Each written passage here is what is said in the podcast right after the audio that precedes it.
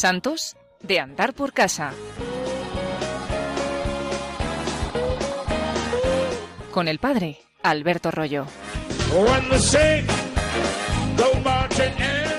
Vamos a hablar de dos santos, Alberto Michelotti y Carlo Grisolia. Están en proceso, van en camino, pero el proceso va muy bien. Esperamos algún día verles en los altares. Pero tienen la particularidad que les hace únicos y es que caminan juntos hacia la beatificación.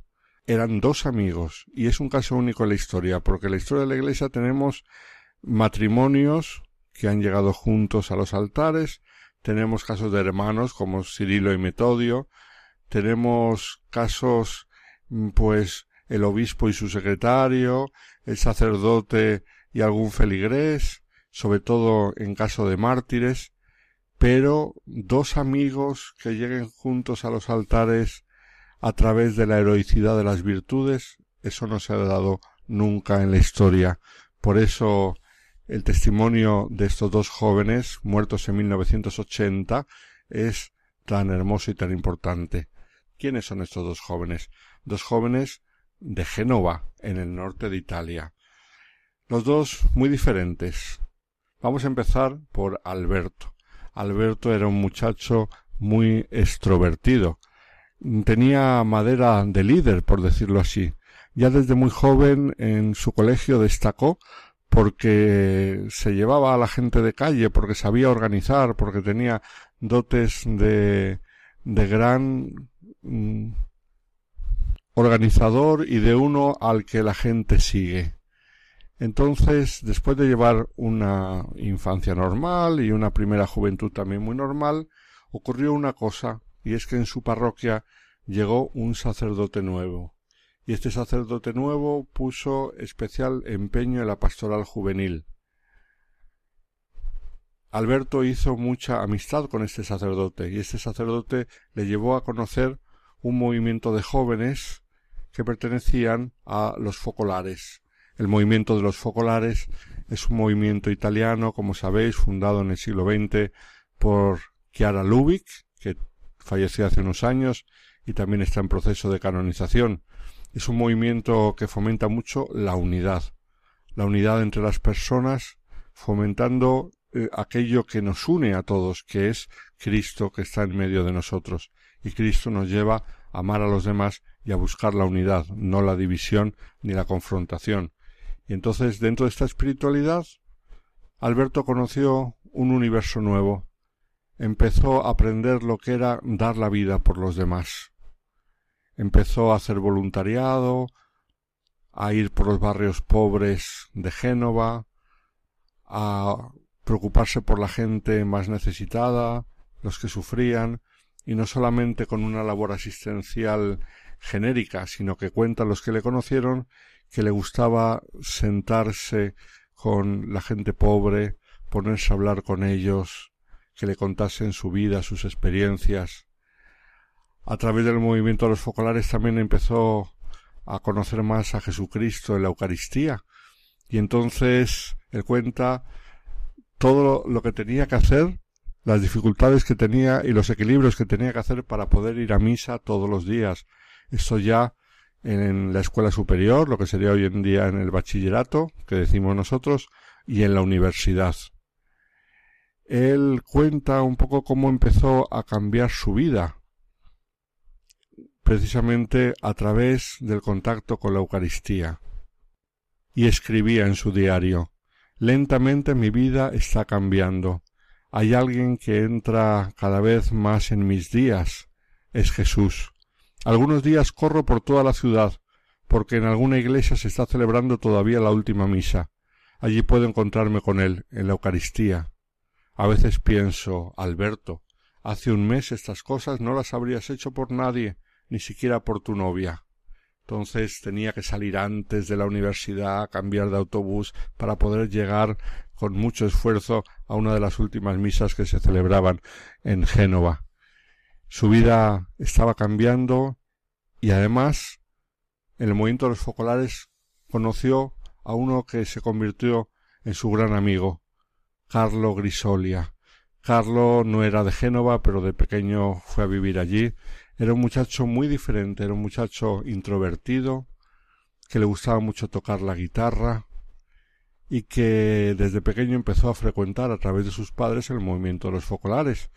Y entonces ocurrió que en los años setenta, finales de los setenta, Chiara Lubick en una reunión a los jóvenes, lo que se llamaba el Yen, os sonará a lo mejor a algunos el grupo de música que tienen los focolares, el Yen Rosso y el Yen Verde, estos grupos musicales, pues el movimiento de jóvenes de, este, de los focolares se llama el Yen. Entonces, en una reunión que tuvo Chiara Lubick, la fundadora, con los jóvenes, les proponía la santidad y les animaba a hacerse santos juntos, animarse, ayudarse unos a otros a hacerse santos, porque Dios nos quiere santos juntos, no cada uno por su cuenta, sino les proponía a los jóvenes que se ayudasen a caminar hacia la santidad.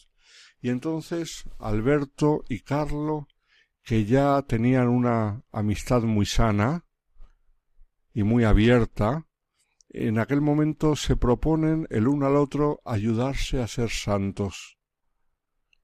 Y entonces comienza un camino que durará pocos años, pero de muchísima intensidad, en la cual el uno al otro constantemente se animan a caminar hacia la santidad.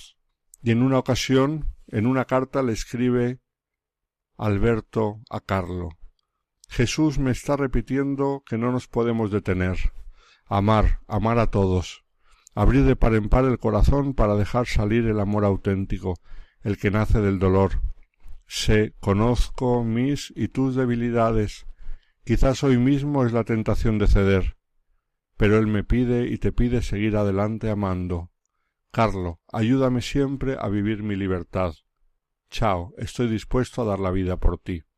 Entonces se establece entre los dos esta amistad tan hermosa con el compromiso de ayudarse a ser santos, y entonces los dos hacen voluntariado, los dos tienen sus actividades en bien de los demás. Cuando uno flaquea, el otro le ayuda a seguir adelante. Cuando uno tiene tentaciones, el otro le ayuda a superarlas. Es la amistad espiritual, que es un tema que siempre ha estado muy presente en la historia de la espiritualidad cristiana. Y entonces, ¿qué pasa en el año 1980? Fijaos, por aquel entonces Alberto tiene veintidós años y Carlo tiene veinte. A Carlo le llaman a hacer el servicio militar y se va para allá.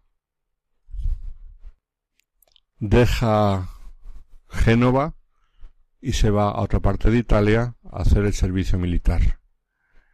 Y Alberto aquel verano pues hace lo que solía hacer todos los veranos, actividades con los jóvenes del movimiento de los focolares. Era un gran enamorado de la montaña y un año más, con un grupo de jóvenes, se van a la montaña, en este caso en la zona del Valle de Aosta.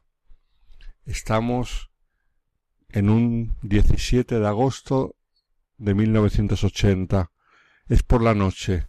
Y entonces Alberto les da una charla a los jóvenes y les dice, explicando el capítulo de Mateo 25, porque tuve hambre y me diste de comer, tuve sed y me diste de beber, estaba desnudo y me vestiste.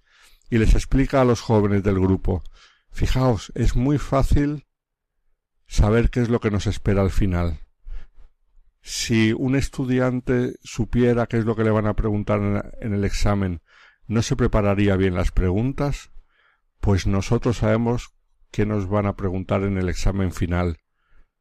Tuve hambre y me diste de comer, tuve sed y me diste de beber, estaba desnudo y me vestiste, y siendo así, fijaos qué fácil es prepararnos para ese examen, el examen más importante. No hay excusa para no estar preparados. Eso lo decía en aquella charla el 17 de agosto por la noche.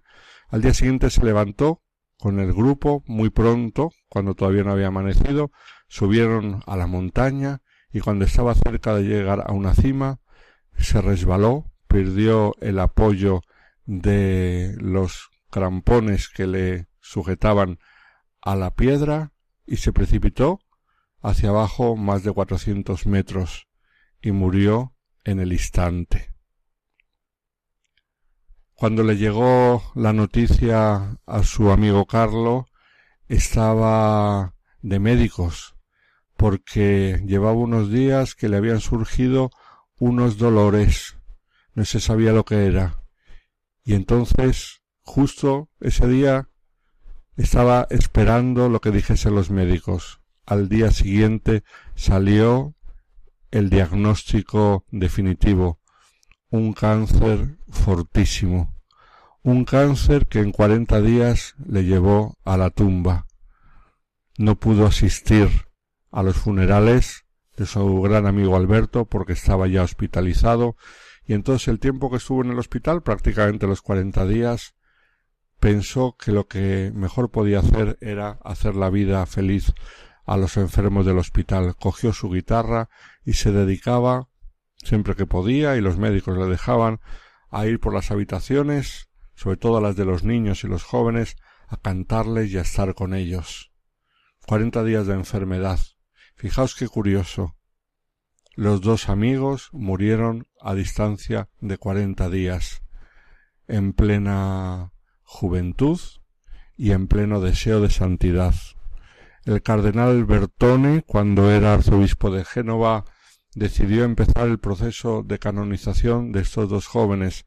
Se trata del año 2008, es cuando empezó. Él lo empezó a fomentar antes. Primero que se dieron los pasos, él ya estaba de secretario de Estado, pero en el 2008 la diócesis de Génova pudo inaugurar el proceso y hacia allí caminan estos dos jóvenes, hacia los altares.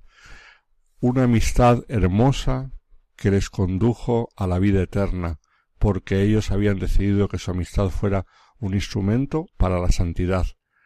Alberto Michelotti y Carlo Grisolia, un ejemplo muy hermoso para los jóvenes que a nosotros nos llena de ánimo y de esperanza.